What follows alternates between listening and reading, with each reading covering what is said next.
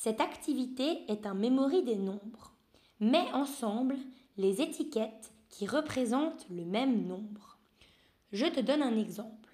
Si tu trouves une étiquette avec le chiffre 6 écrit dessus, et que tu trouves une autre étiquette avec 6 points noirs dessus, ces deux étiquettes vont ensemble. Tu glisses donc l'étiquette avec écrit le chiffre 6 sur l'étiquette avec 6 points. Ou alors, tu glisses l'étiquette avec 6 points sur l'étiquette avec le chiffre 6.